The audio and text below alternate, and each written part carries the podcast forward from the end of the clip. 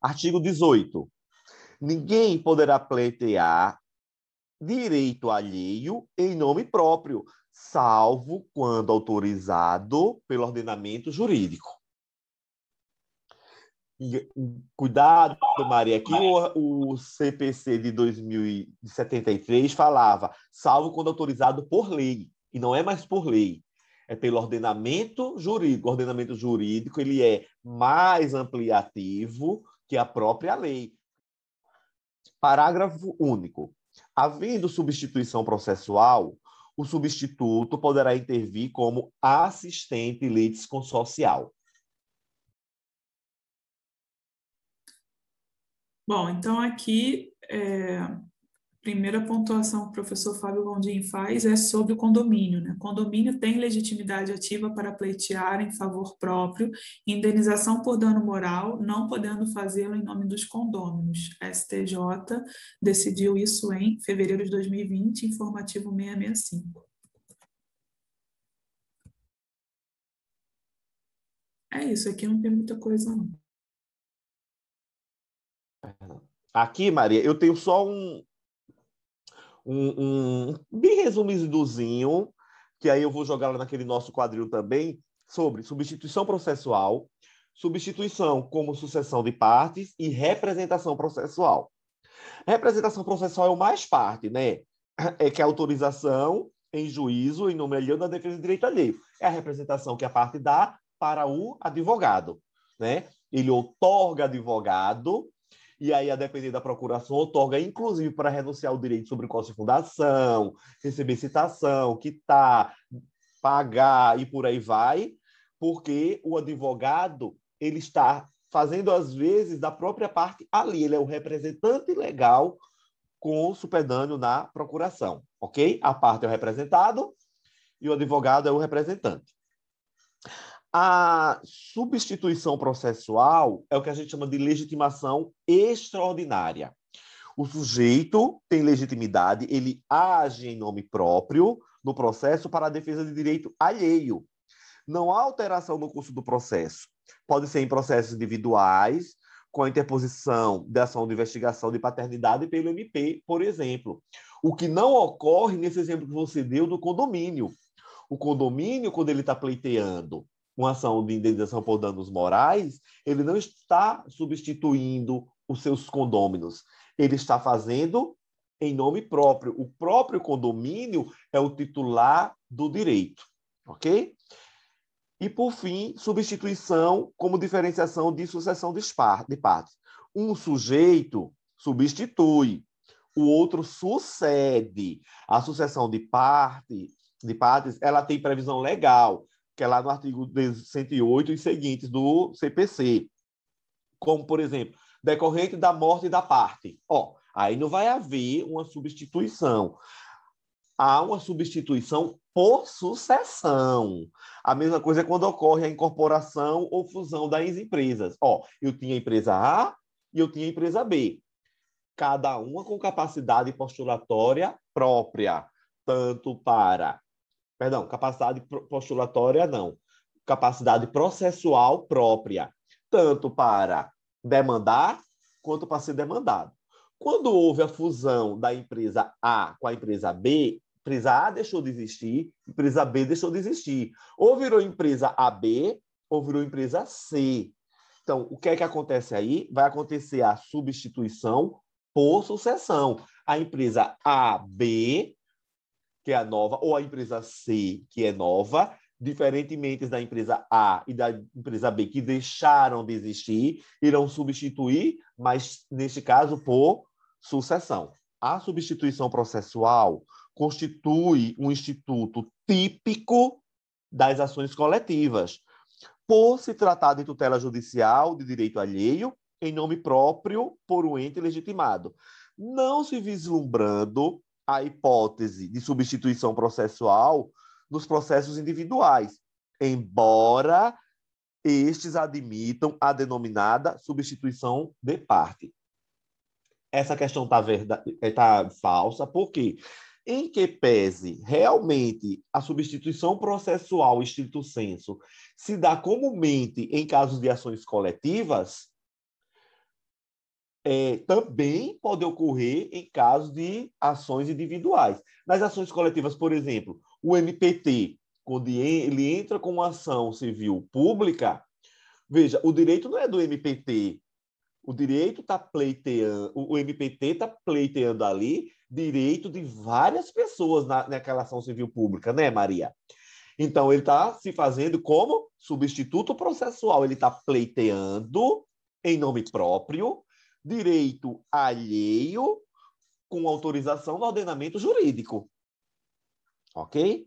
Mas nada impede que também em situações específicas o, o, esse direito seja pleiteado numa ação individual. Exemplo, greve no serviço.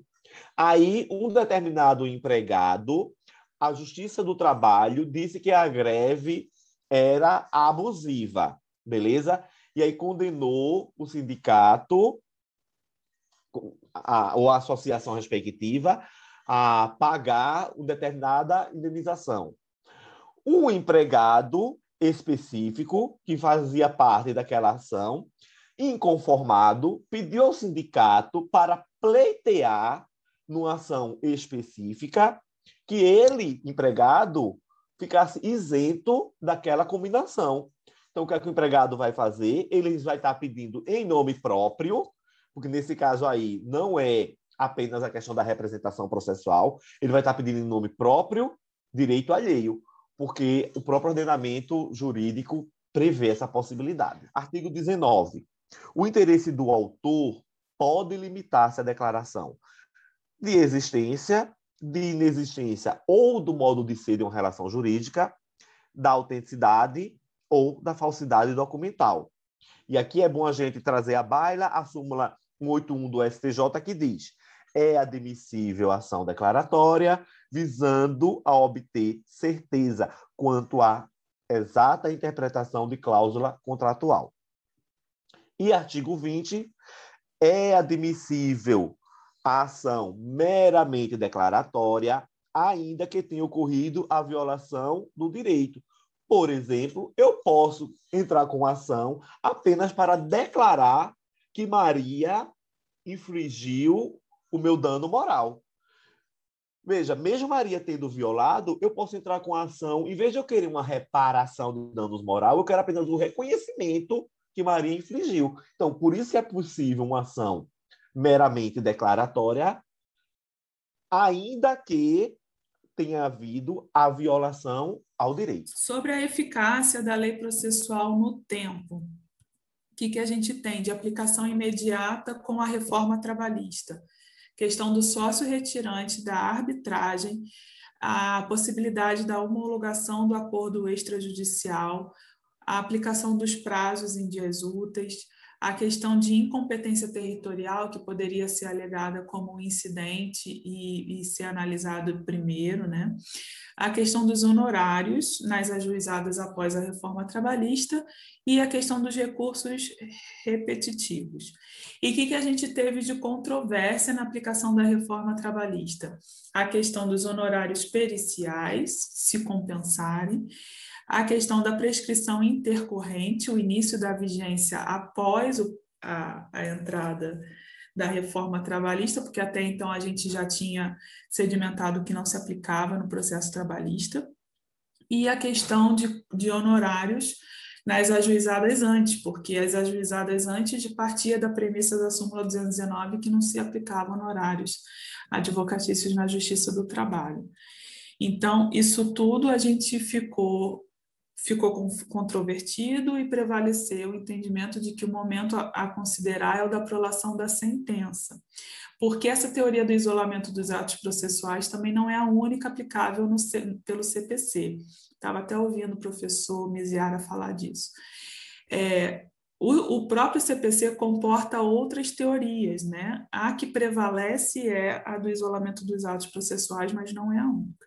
Então, para esses três casos de compensação de honorários periciais, prescrição intercorrente e honorários sucumbenciais, é, se considera o momento da prolação da sentença e se a, se a reclamação foi ajuizada antes ou depois, porque os riscos são avaliados no no momento da propositura. Temos como fontes formais do direito processual do trabalho a Constituição, sobretudo o artigo 93, 111 a 116, que fala da justiça do trabalho, a CLT, no seu artigo 643, a Lei 5584 de 70, que fala das regras do processo trabalhista, a Lei 7701 de 88, que fala da competência do TST, a Lei Complementar 75 e a Lei da Ação Civil Pública, que trazem as questões do Ministério Público do Trabalho, e aí temos também subsidiariamente ou supletivamente, como fala o CPC, o CPC, a Lei de Execução Fiscal, o Código de Defesa do Consumidor, o Estatuto da Criança e do Adolescente e o Decreto-Lei 779 de 69, que fala da Fazenda Pública. E aí, como exemplo de lacuna axiológica, o 523, parágrafo 1 que eu tinha falado, e como exemplo de lacuna ontológica, o 802 da CLT, que a norma existe, mas está defasada. Né? No caso da lacuna axiológica, o 523, parágrafo 1 é mais avançado do que a gente tem na CLT. No caso da lacuna ontológica, a gente não alcança o objetivo que a norma quer é, e aí, observando que a gente fala em aplicação subsidiária do processo comum, né? qualquer norma de processo civil ou penal. Então, poderia ser, inclusive, o CPP, por exemplo. Na execução, a lei de execução fiscal é mais pertinente ao processo trabalhista do que o CPC. Os costumes, a gente tem que considerar um aspecto objetivo e um aspecto subjetivo objetivo é a prática social reiterada e o subjetivo aquela convicção de obrigatoriedade, né? Por exemplo, a gente entende que se a gente não protestar em audiência, a gente perde o direito, ou a gente perde a oportunidade de recorrer depois, porque a gente não protestou em audiência. Então, a gente realmente acredita nisso, embora não esteja necessariamente dito em lugar nenhum expressamente porque representa valores essenciais. Então, eu não posso ter um comportamento contraditório no processo, deixar a oportunidade passar na audiência para só recorrer depois. Daí a gente realmente acreditar e praticar o protesto como costume no processo trabalhista. Os entes públicos, em regra, os órgãos públicos não possuem capacidade de ser parte, a exceção seria essa que você trouxe professor Didier, então, fala dos pressupostos processuais de validade, que são os subjetivos, né? É, o juiz ser imparcial e competente, a parte ter a capacidade de ser parte, ter capacidade processual e ter capacidade postulatória. Então, é, no caso dela não ter capacidade de ser parte, aí a gente teria que ver se é possível emendar isso, né? Capacidade processual também, capacidade. Aí, no caso do processo, a gente tem a possibilidade de pessoas que não são pessoas no âmbito material, né, não ter a personalidade jurídica, serem parte porque tem capacidade processual. E a capacidade postulatória é, a gente tem o ius postulante. E a capacidade de ser titular de direitos e obrigações, então, tanto pessoa física quanto a jurídica, quanto os entes despersonalizados, aqueles do artigo 75 do CPC, e o ente federativo, que não é o órgão. Representação processual é a pessoa que comparece em juízo em nome de outra e está defendendo o direito alheio. Isso é representação. Na substituição processual, a pessoa comparece em juízo em nome próprio para defender o direito alheio, tá? Então, eu como representante, eu estou assumindo o polo processual para defender direito no caso dos associados. Como representante, a pessoa está no polo processual representada por mim e aí defendendo o direito dela.